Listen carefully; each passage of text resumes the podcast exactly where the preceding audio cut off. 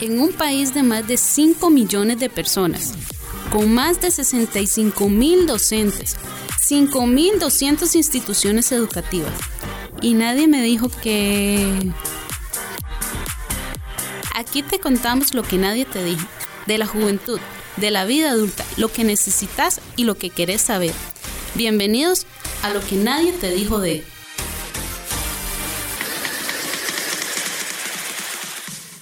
Bueno, bienvenidos a un programa más de lo que nadie te dijo de.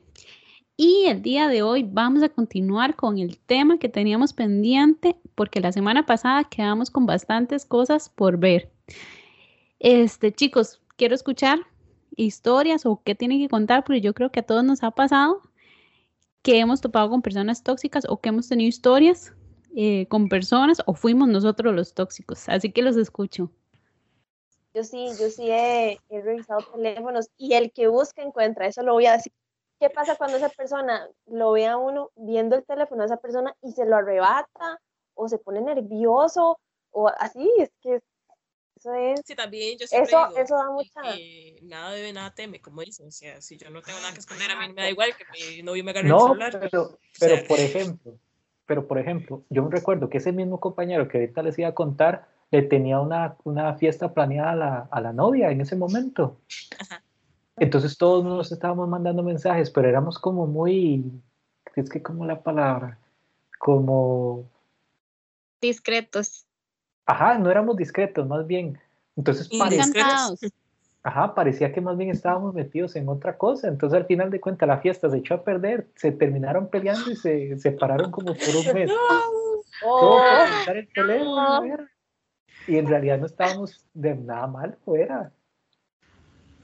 Pero cuando tenía, pero es que también yo, yo, o sea, primero que todo eso depende de, la, de las personas, digamos, como dijimos al, al inicio, depende de, la, de si la persona es madura o no es madura, porque si yo soy una persona madura no me voy a poner, es que está haciendo esto y esto, o sea, primero le pregunto, dígame qué está pasando, si, si tiene una actitud sospechosa, por decirlo así, pero así que de buenas a primeras que yo diga es que te está haciendo infiel o lo que sea por un no sé un cierto comportamiento que tuvo una vez o sea ahí sí es como de una persona inmadura. No, imagínense que digamos ellos están desde octavo año de colegio hasta este año y todavía siguen juntos y fueron el primero y la primera novia de cada uno.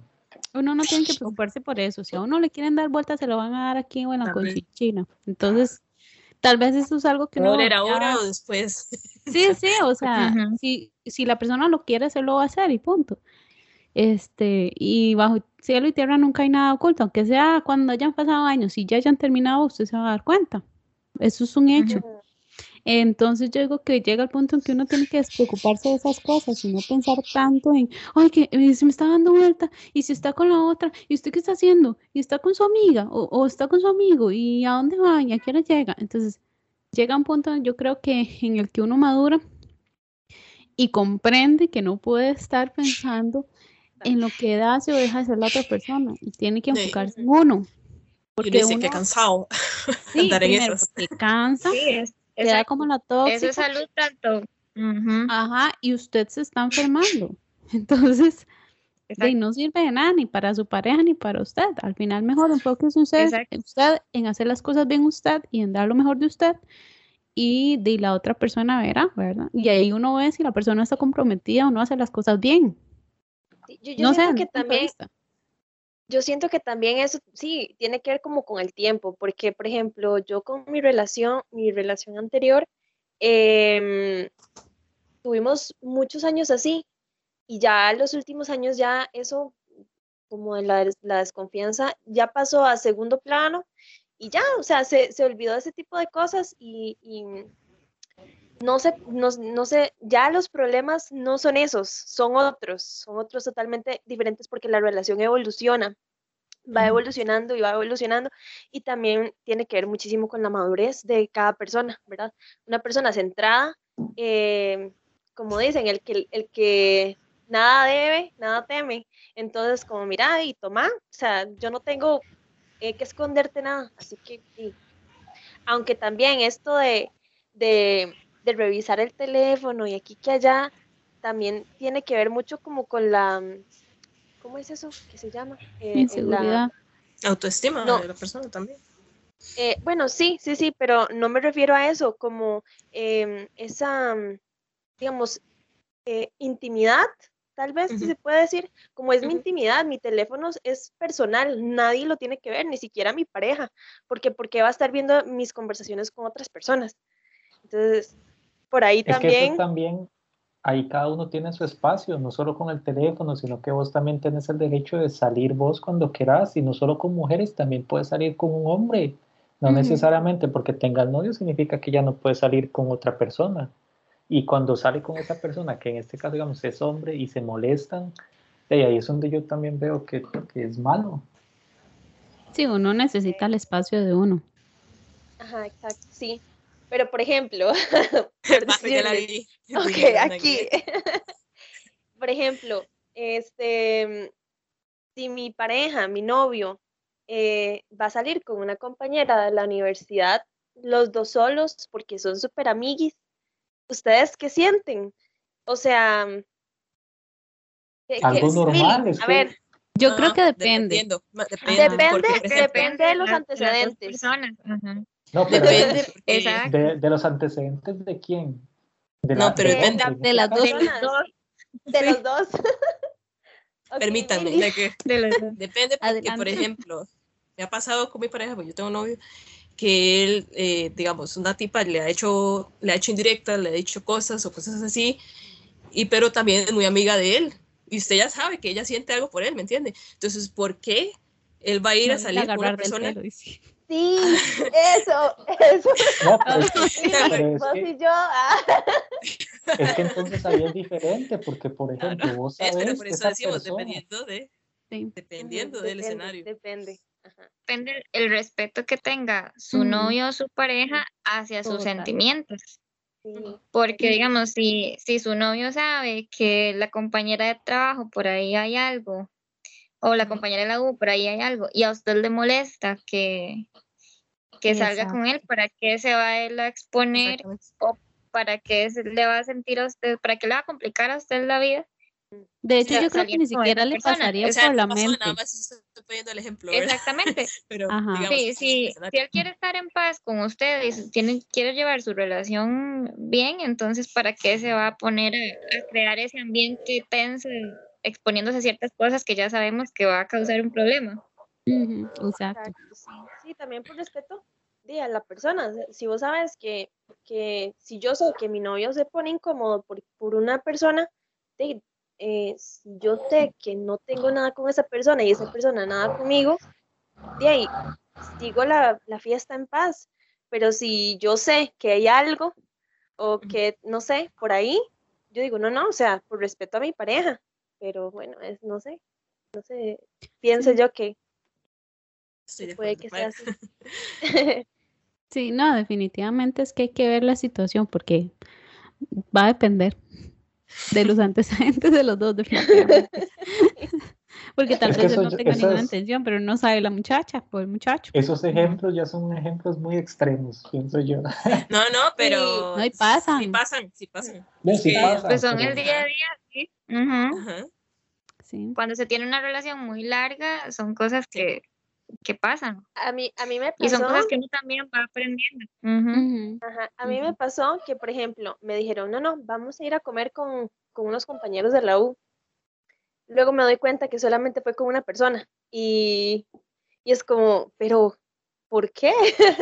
y, y, y, después, obviamente, eh, sabía que con esa persona nada, pero ¿por qué llegan a mentir con eso, verdad? Ajá. Porque tal vez saben que se va a sentir mal si le dice que solo ver con esa persona, no van a dejar ir. Ajá, digamos. Pero ¿dónde está la confianza eh, entonces en la relación? Ahí. Ajá. ¿Y por qué lo está haciendo si sabe que hace inseguridad a la persona? Eso está en la inseguridad de la otra persona, porque, por ejemplo, si a mí me dicen, mira, voy a salir con, con unos amigos o con una amiga, entonces yo, yo, si tengo la seguridad de mí misma y de mi pareja, yo digo, bueno, está bien, salí, o sea, no hay problema. Pero si yo soy insegura de mi parte, por mi persona y por la relación en general, entonces ya ahí yo eh, salto y digo, ok, ¿por qué? ¿Cómo? ¿Cuándo? ¿Con quién? ¿Verdad? Eh, eh, ahí está mucho eso, de la inseguridad de uno mismo. Que ya ahí uno es donde empieza a actuar como tóxico, ¿verdad? Pero sí, o sea, todo eso depende de muchos escenarios, muchas variantes de que Pero igual, si alguien hace eso, por ejemplo, de que, como vos decís, ok, vamos a salir entre todos, y de repente salió él con una muchacha, más bien parece más sospechoso, ¿no? Porque, ¿por qué? Uno dice, pero ¿por qué? ¿Por, qué? le hiciste así? sí. Sí, es cierto. Nombres, bueno, y eso es como un nivel de toxicidad. Verás que yo, una historia ahí, no puedo decir nombre ni nada. Eh, Anonymous. Anonymous, el amigo del amigo de un amigo.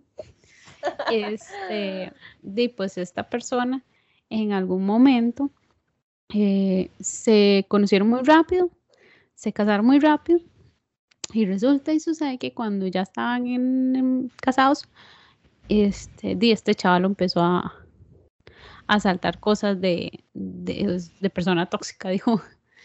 Mm. Pero de, de, una persona controladora, eh, tal vez no la agredía eh, físicamente, pero sí habían abusos ya psicológicos con el simple hecho de que, por ejemplo, si ella le preguntaba por qué hiciste tal cosa o por qué compraste tal cosa, y ya este tipo llegaba y es, es mi dinero, yo hago con mi dinero lo que me dé la gana. Este, también este, la, la seducía psicológicamente para que hiciera cosas que tal vez ella no quería. Y ella por verse que en el momento le estaba todo lindo, accedía a hacer esas cosas y ya tal vez ella no quería o dejar eh, cosas personales de ella, vender objetos o cosas, es que no puedo ser muy específica. Digamos que le decía que vendiera X cosa y ya este tipo llegaba y la seducía y le decía, mira que no, que es para los dos, o que aquí, que allá. Y ella, bueno, sí, está bien. Y tal vez ella no quería porque era algo de ella y ella accedía por darle el gusto a él a tal punto que ya él llegaba y cuando él entonces andaba de malas, ahí sí se desquitaba con ella y si le hablaba feo y entonces sí la dejaba tirada y entonces ese otro tipo de personas tóxicas es como un tóxico pasivo, ¿eh? por ponerle un nombre, que tal vez nosotros al principio no lo, no lo captamos porque vemos que para unas cosas es muy dulce, pero por allá se enojó y uno dice, ay no, pero es que él nunca es así, y en realidad sí es así, solo que tal vez uno no tiene todo el tiempo de conocerlo ni toda la confianza del mundo y cuando se da cuenta, di, le salió a usted el tiro por la culata y pasa con mujeres también. Entonces yo digo que de todo hay en la viña del Señor. Ahí es donde uno tiene que estar bien abierto a los ojos, a ver y captar esas señales, porque uno no sabe con qué se puede topar. Exacto, y es que una persona manipuladora es súper inteligente y sabe, sabe con quién, con quién hacer la jugada y con quién no y en qué momento exacto. Entonces ahí es donde entra lo que decía María de, de buscar ayuda profesional también o escuchar a un amigo, una amiga que le está diciendo, mira, pone cuidado con tal cosa, porque eso está muy raro o algo así, tratar de pensar y, y tratar de verlo como de afuera.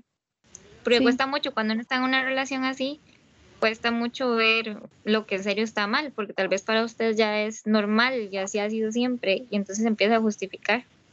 Bueno, chicos, y uno de los consejos tal vez que podemos dar sería como aceptar que tenemos una relación tóxica, porque a veces, em, porque queremos demasiado a esa persona, eh, tal vez tenemos la ilusión de que cambie esa actitud y no, yo creo que una persona para que cambie es muy difícil y tiene que ser una, eh, una acción voluntaria de esa persona para que cambie y que de verdad eh, pues tenga ese valor de cambiarlo, ¿verdad?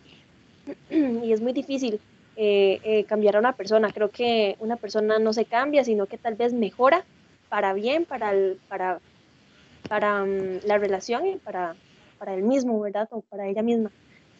Entonces sí, creo que es importante saber que tenés una relación tóxica y, terminarla totalmente, eh, cortarla de raíz y terminar esa relación porque em, creo que es mejor terminar esa relación que, seguir más tiempo con esa persona y, y tener más experiencias negativas.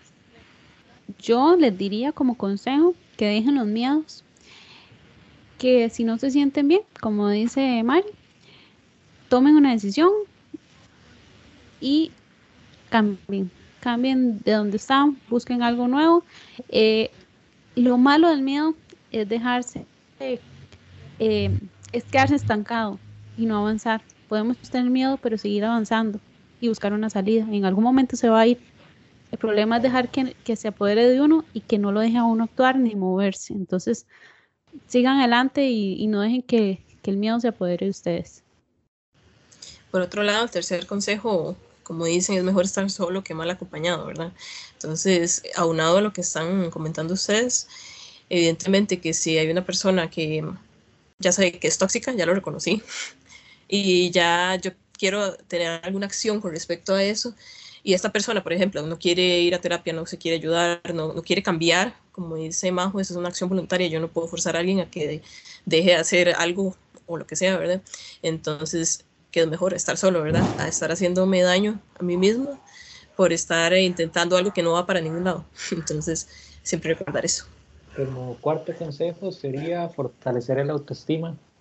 Eh, muchas veces yo creo que se deja de lado esa parte, pero es importante, aunque esté en pareja o solo, realizar actividades que le gusten, eh, ya sea comprarse algo, hacer ejercicios, salir con amigos, cualquier cosa que ayude como a fortalecer esa parte emocional que lo va a llevar siempre a, cosas buenas, ¿verdad? Y por último, acepta tus emociones.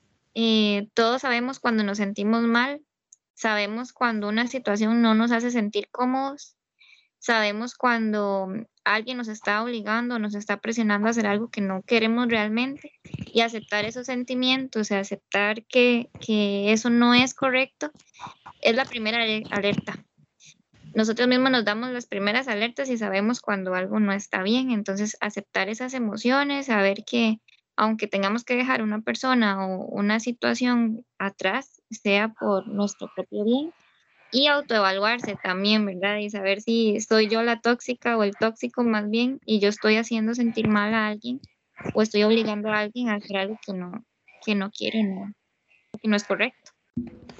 Bueno, gente, este ha sido el podcast de hoy. Esperamos que les haya gustado. Nos escuchamos. Chao.